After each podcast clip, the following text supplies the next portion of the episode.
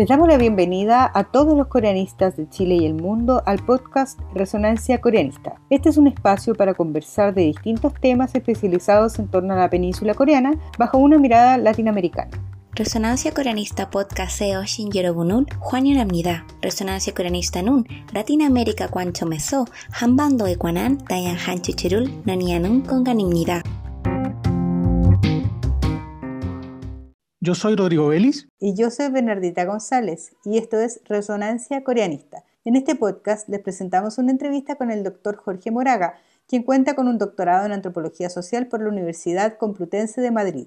Actualmente es coinvestigador del Centro de Estudios Comparados de Corea, SECOREA. También es editor general de la revista académica Rumbos TS, publicación de la Facultad de Derecho y Humanidades de la Universidad Central de Chile.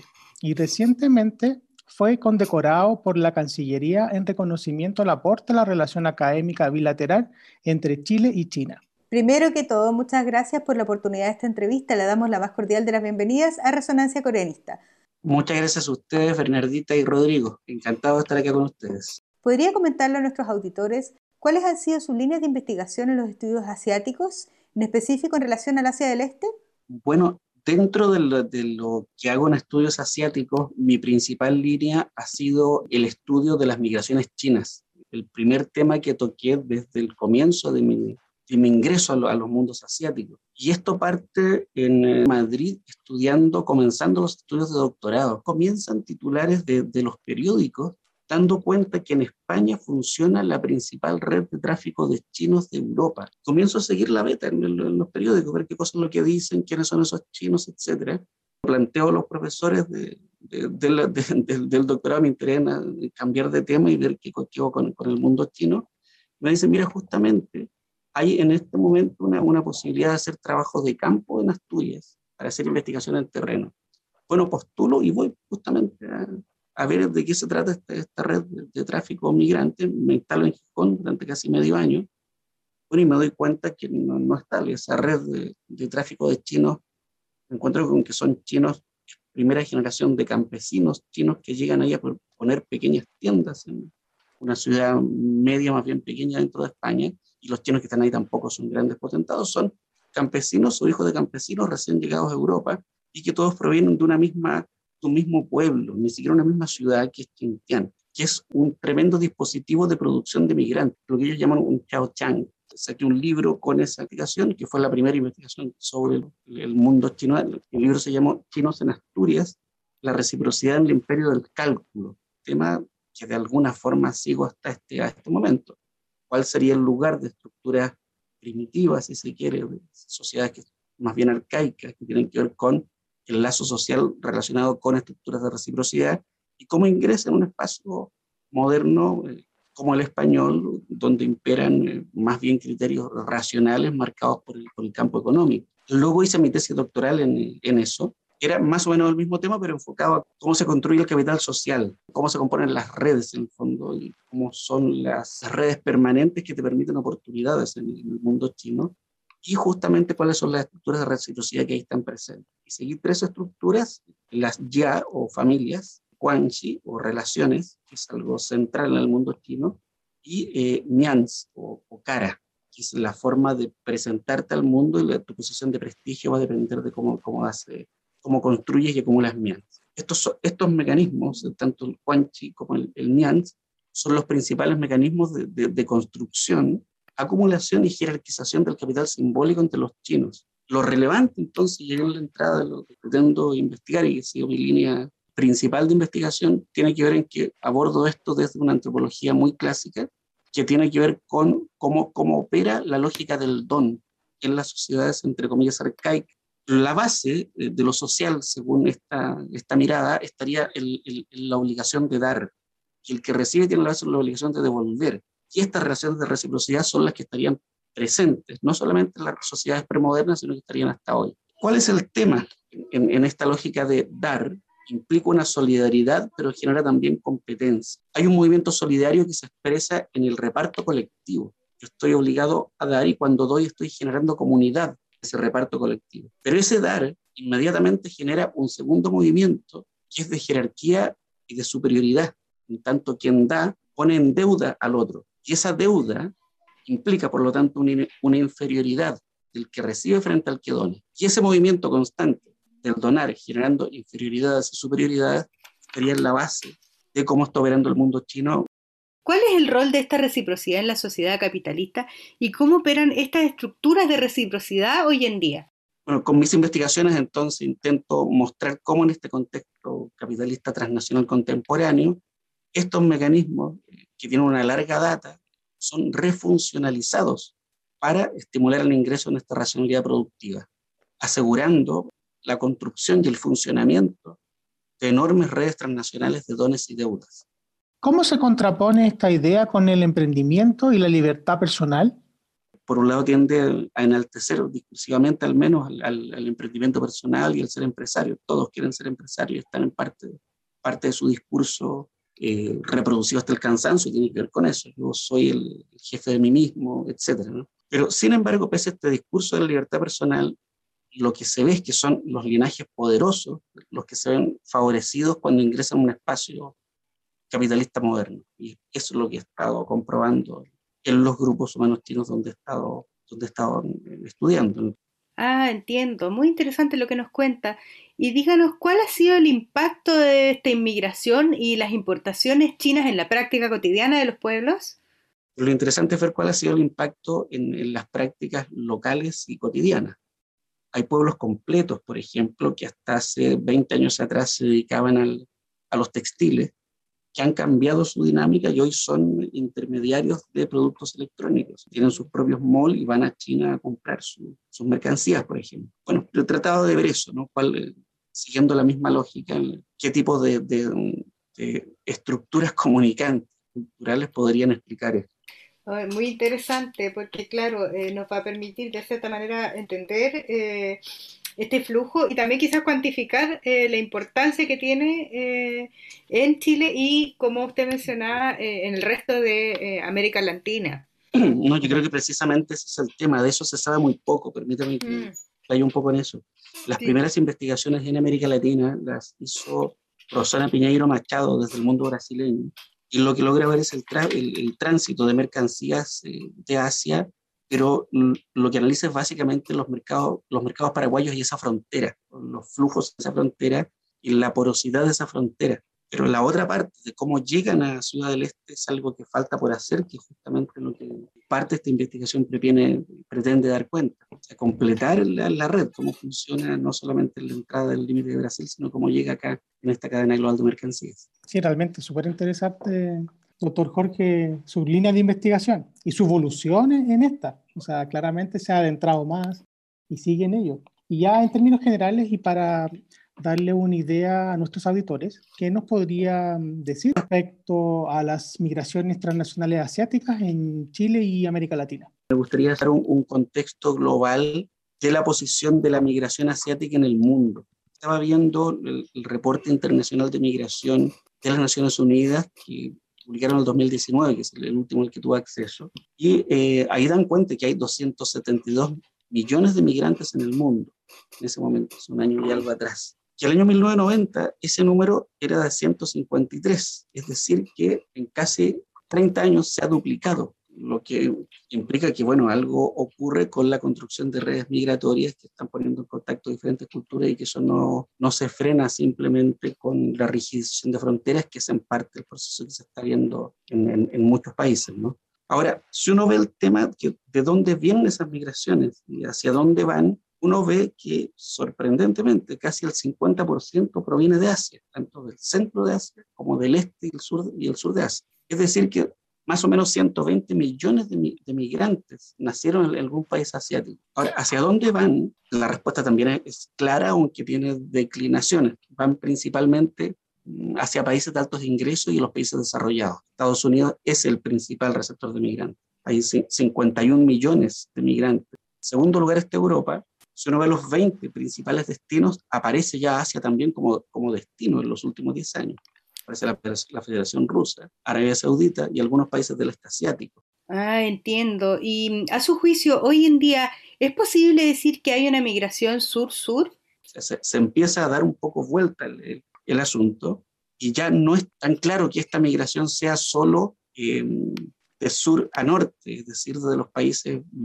menos ricos hacia los países desarrollados, sino que es posible comenzar a decir que eh, estamos en el comienzo de los últimos 10 años de una tendencia a una migración sur-sur, en parte por la rigidización de fronteras de los países desarrollados, que ya vemos los muros que se están eh, generando en diferentes partes del, del, globo, pero en parte también por un aumento de, de relaciones entre, esta, entre estos países, la relación sur-sur, países fronterizos, por ejemplo, que hay una, un vínculo que tampoco es solo que tú vayas a migrar a ese país, sino que hay una, un, un, circuito de ida y vuelta. Es la, la lógica trans, transnacional, en el fondo, no es que migres a un solo lugar, sino que mantienes vínculos con tu origen y ese vínculo de ir y venir es el que te conforma un, un nuevo tipo de migración que es la migración transnacional, el fenómeno que se está instalando no solamente a nivel chino, sino sería un ejemplo de cómo ha mutado en, en su caracterización eh, el tipo de migración y lo que estamos observando es una migración trans, transnacional. Ahora, sobre América Latina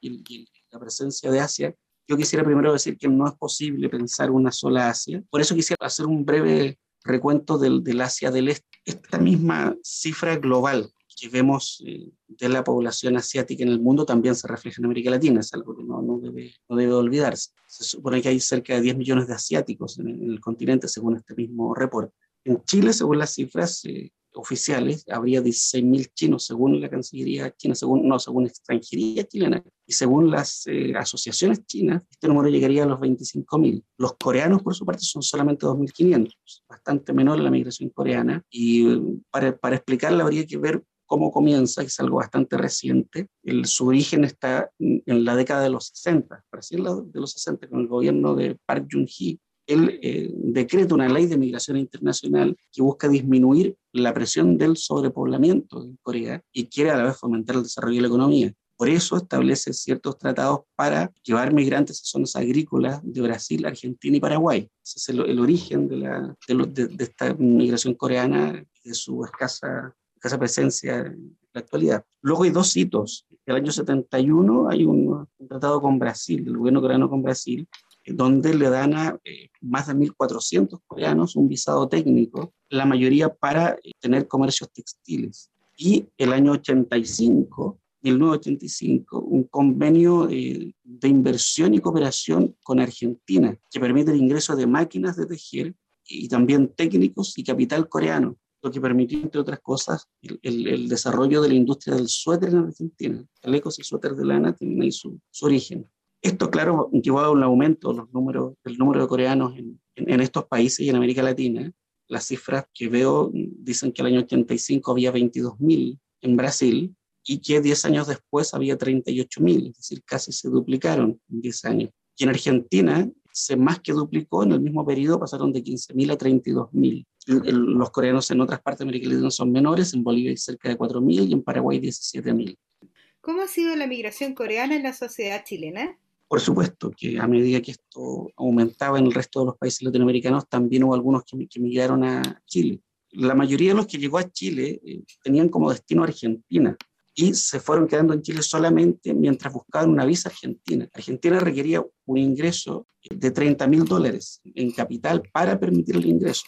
Muchos, por supuesto, no pudieron calificar a esa, ante esa demanda. Se establecieron en Chile porque acá el requisito era, solo de 5 mil dólares. No es algo que fuera en primera instancia deseado el, quedarse en Chile, simplemente se quedaron por esta, por este requisito. De ellos, la mayoría, como comentaba, se establecieron en el, barrio Patronato, que estaba y sigue siendo dominado por inmigrantes árabes. Comenzaron tam también en el sector de fabricación de textiles en el momento en que Chile toma un modelo neoliberal con la dictadura de Pinochet, comienzan a abrir tiendas y a importar ropa y otros productos de Corea. Entonces, hay una especie de, de, conjunción que podría explicar el aumento de la migración coreana que tiene que ver con el modelo económico liberal, que por un lado genera una demanda de inversión extranjera y por otro el desarrollo económico coreano con este Estado desarrollista que busca nuevos mercados para su industria. Y esta conjunción y la sintonía política entre dos gobiernos de, duro corte ¿no? Propician la llegada de, más migrantes, no directamente, directamente desde Corea, pero sí de otros países latinoamericanos. El último impulso a la, migración coreana tiene que ver con los acuerdos bilaterales. Hay un TLC con Corea el año 2004, lo que llevó a un aumento de migrantes. El año 78, la Asociación de Coreanos Residentes en Chile mm, logró hacer un conteo de que había en torno a 30 familias en Chile, apenas 30, y que en total no superaban las 100 personas. El año 90, el número aumentó de 30 a 250 familias. El 97 pasó a 1.400. Y después del Tratado de Libre Comercio aumentaron a 2.700, según las cifras del Ministerio de Asuntos Extranjeros de la propia Corea. Es una comunidad muy pequeña y acotada eh, a estas eh, variables que estoy comentando. Ah, entiendo. ¿Y cómo ha sido el caso de la migración japonesa en América Latina y también en el caso de Chile específicamente?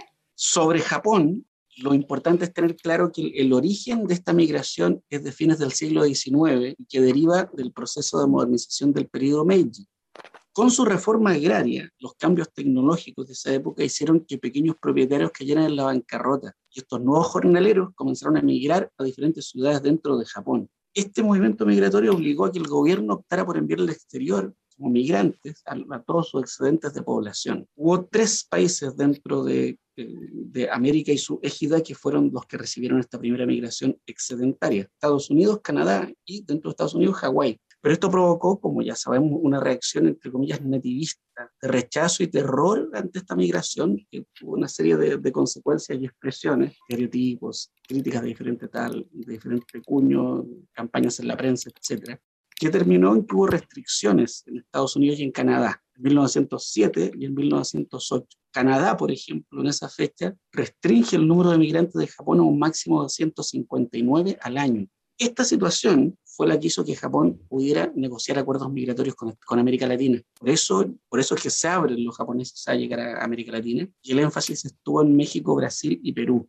En Chile, la primera oleada de esta migración estuvo compuesta por apenas 126 migrantes que buscaban eh, trabajo en la minería de, del salitre en el norte de Chile a comienzos del siglo XX. En las últimas estimaciones, hacia el 2010, el Ministerio de Relaciones de Japón contabiliza a 3.800 japoneses viviendo en Chile. Tampoco ha aumentado mucho la, la migración. Desde una perspectiva formal o contractual, ¿Podría comentarnos cómo fue posible la llegada de esta migración china a América Latina? Eh, la migración china comienza con lo que los chinos llaman migración por contrato laboral, da origen eh, a un grupo humano que se llamó Puli. Estos primeros chinos llegaron a Chile en la segunda mitad del siglo XX, cuando la dinastía Qing aceptó por primera vez en la historia la salida de trabajadores y súbditos desde China. La condición era que se firmara un contrato que eh, le daba el libre consentimiento al migrante. Era supuestamente un contrato libre para trabajar por cinco u ocho años en, alguna, algún destino de ultramar. Los principales lugares fueron La Habana en Cuba y Callao en Perú. Desde llegada a esto y este tráfico humano estuvo controlado por comerciantes de los imperios de Inglaterra y Portugal. Sin embargo, cuando llegaban a puerto, lo que hacían los patrones de los, de los barcos era revender estos contratos y pasaban a ser mano de obra semi-esclava en los lugares de, llegada. Pese a esto, al parecer la mayoría de los, de los, de los chinos culís que llegaron a estas condiciones tuvieron la libertad después de, de sus ocho años de trabajo y eh, conformaron una, una migración de hombres libres que se insertaron de diferentes formas en, la, en las sociedades latinoamericanas de esa migración es eh, el origen de los, de los chinos que están actualmente en Chile. Esos son los grupos históricos de, cantoneses que, han llegado a Chile y los que representan la antigua migración. Y respecto a la migración china, ¿cuál es el momento más relevante que usted encuentra?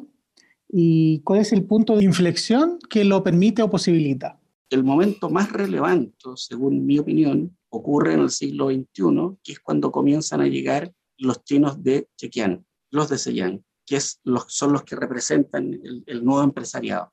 El punto de inflexión de esta migración tiene que ver con la política de apertura y reformas de Deng Xiaoping del año 78. Termina el estigma hacia el migrante, comienza el socialismo de mercado y se aplican tanto reformas campesinas como el comienzo de la empresa privada en China. Eso en lo, rural y en las urbes se comienza a experimentar con las licencias de Fu, que son los pequeños empresarios. Se abre, por, por lo tanto, China oficialmente la libertad laboral y ya no depende todo de la planificación central. Ah, entiendo. ¿Y de qué zona proviene la migración china a Chile? Vienen casi todos de, España huyendo de la crisis económica de fines del 2000. El 90% proviene de los, de los chinos de, de España, son precisamente de esta zona. Y esto se ve agudizado en parte con el Tratado de Libre Comercio entre Chile y China del 2004. China pasa a ser el principal socio comercial de, de Chile, se aumenta en 100 veces la, la capacidad del comercio con los chinos. Bueno, yo creo que ese es el, centro del, recuento de cómo funcionan los migrantes chinos. Excelente su, su, explicación y contexto también histórico al respecto de las migraciones asiáticas en, en Chile. Y ya continuando con la entrevista, ¿qué nos puede comentar respecto a las perspectivas a futuro en el ámbito de los estudios asiáticos en Chile? Considerando la vinculación de los grupos migrantes asiáticos? Yo creo que todas las proyecciones van a depender de nuestra capacidad de revertir eh, y, si es posible, escapar de, la mirada hegemónica que actualmente está marcando todos los estudios de Asia y América Latina y nuestras relaciones. debemos intentar de alguna forma trascender eso, los actuales centros académicos mundiales y todos sus sesgos. Esto implica, y creo que es lo, central, de esto va a depender la proyección, de cómo se toman, cómo se forman vínculos directos entre ambos, entre ambos continentes. En este momento casi todo lo que sabemos de Asia en América Latina y de América Latina en Asia pasa por lecturas del centro, por la lectura anglosajona. El propio magíster del Centro de Estudios Comparados de Corea en la, Universidad Central es un desafío en ese sentido. Permite una apertura y hay una relación directa entre ambos mundos los mundos subalternos en cierta medida, los de Asia del Este y, América Latina. El desafío entonces yo creo que implica, eh, yo diría que cuatro puntos. Primero, la necesidad absoluta de desarrollar una comunidad intelectual entre ambos continentes. Actualmente no hay espacios académicos sobre el tema. En toda América Latina hay solo un gran congreso de estudios de Asia. Dentro de ese enorme espectro asiático hay países también sobre los que no se sabe nada. Claro, es imprescindible formar primero una, una comunidad intelectual entre ambos continentes, gente que sea especialista en el tema. Esta, para desarrollar esa comunidad intelectual yo creo que es indispensable también tener desafíos editoriales. En toda Sudamérica casi no hay ediciones de libros sobre Asia. No hay traducciones mayormente de estudios hechos en Asia. Hay, pocas revistas especializadas o incluso números especiales. Creo que esto es, fundamental. Lo que comentábamos ahora hace un poco rato, esta verdadera aventura que tuvimos con Jin Choi, que es la presidenta de la Chile, con Son Pae Kim del Centro Coreano y con Víctor Wu de la Universidad Jinan en China, que editamos un número especial para una revista de la Universidad Central. Fue una experiencia pionera en Chile en la materia y que debiera replicarse. O sea, el proyecto editorial entendido para ver cómo se conforma una comunidad intelectual creo que, que es básica. Tanto es indispensable desarrollar investigación real sobre temas comunes. No puede ser solamente un, un, discurso. El cuarto punto que debiera desarrollarse, que tiene que ver con lo imprescindible de formar un lenguaje común para entender realidades que son también comunes entre América Latina y Asia. Se requiere, por tanto, encontrar un lenguaje común para ver cuáles serían esos campos de estudio entre Asia y América Latina. Creo que eso es, es, indispensable. Sí, de todas maneras. Y siguiendo un poco con lo que usted ya nos comentaba, queremos saber, usted como editor general de la revista Rumbo, ¿cuáles son los temas a futuro que podrían tratarse o que hay interés para incentivar a los jóvenes eh, investigadores o nuestros auditores que quizás se están preguntando si ellos pueden enviar alguna propuesta ¿Cuáles son los temas que se tratan en esta revista y si existe algún espacio para estas iniciativas? Mira, Revista Rumbos es parte de una escuela de trabajo social de la Universidad Central y está inserta en un instituto de investigación de derechos y humanidades. Sin embargo, desde el año 2016 la abrimos a las ciencias sociales en general y en este campo estamos indexados en Plus, que es un índice importante europeo, en Cielo Chile, justamente a partir de un especial sobre Asia que editamos eh, este año, y vamos a postular las revistas emergentes de, de WOS. En ese sentido, lo que quiero decir es que principalmente publicamos trabajos de diferentes disciplinas, pero centrados en problemáticas de ciencias sociales. No es en ningún caso una revista dedicada al tema de Asia, pero sí recibimos colaboraciones en estos temas en su vinculación con América Latina. Estamos abiertos a temas emergentes propios, como decía recién, a tratar de ver cuáles son estas miradas alternativas al centro que existen en ambos continentes, en los cambios sociales que estamos observando. De todas maneras, entonces ahí ya nuestros auditores ya tienen la invitación eh, hecha para que eh, revisen y envíen algún trabajo o su propuesta a esta revista. Exacto. Bueno, y ya finalmente, doctor Jorge, ¿dónde pueden contactarlo nuestros auditores interesados en, en, temas similares a su línea de investigación? Bueno, encantado de, de contestar y de tomar contacto con, con quien se interese en, esto, en estos temas. Me interesa llevar, seguir llevando a cabo por un tiempo considerable estas investigaciones que, por supuesto, están bastante lejos de, de estar acabadas. Me pueden ubicar en el correo correo electrónico, correo jorge.moraga.ucentral.cl. Muchas gracias, profesor, por entregarnos su correo para contactarlo Queda bienvenido a participar en próximos episodios de Resonancia Coreanista para compartir con los coreanistas de Chile y el mundo estos y otros acontecimientos relacionados con la península coreana. No, muchas gracias a ustedes, Bernardito y Rodrigo. Encantado de participar y bueno, acá estoy presente. A nuestros auditores, muchas gracias por escucharnos y hasta pronto.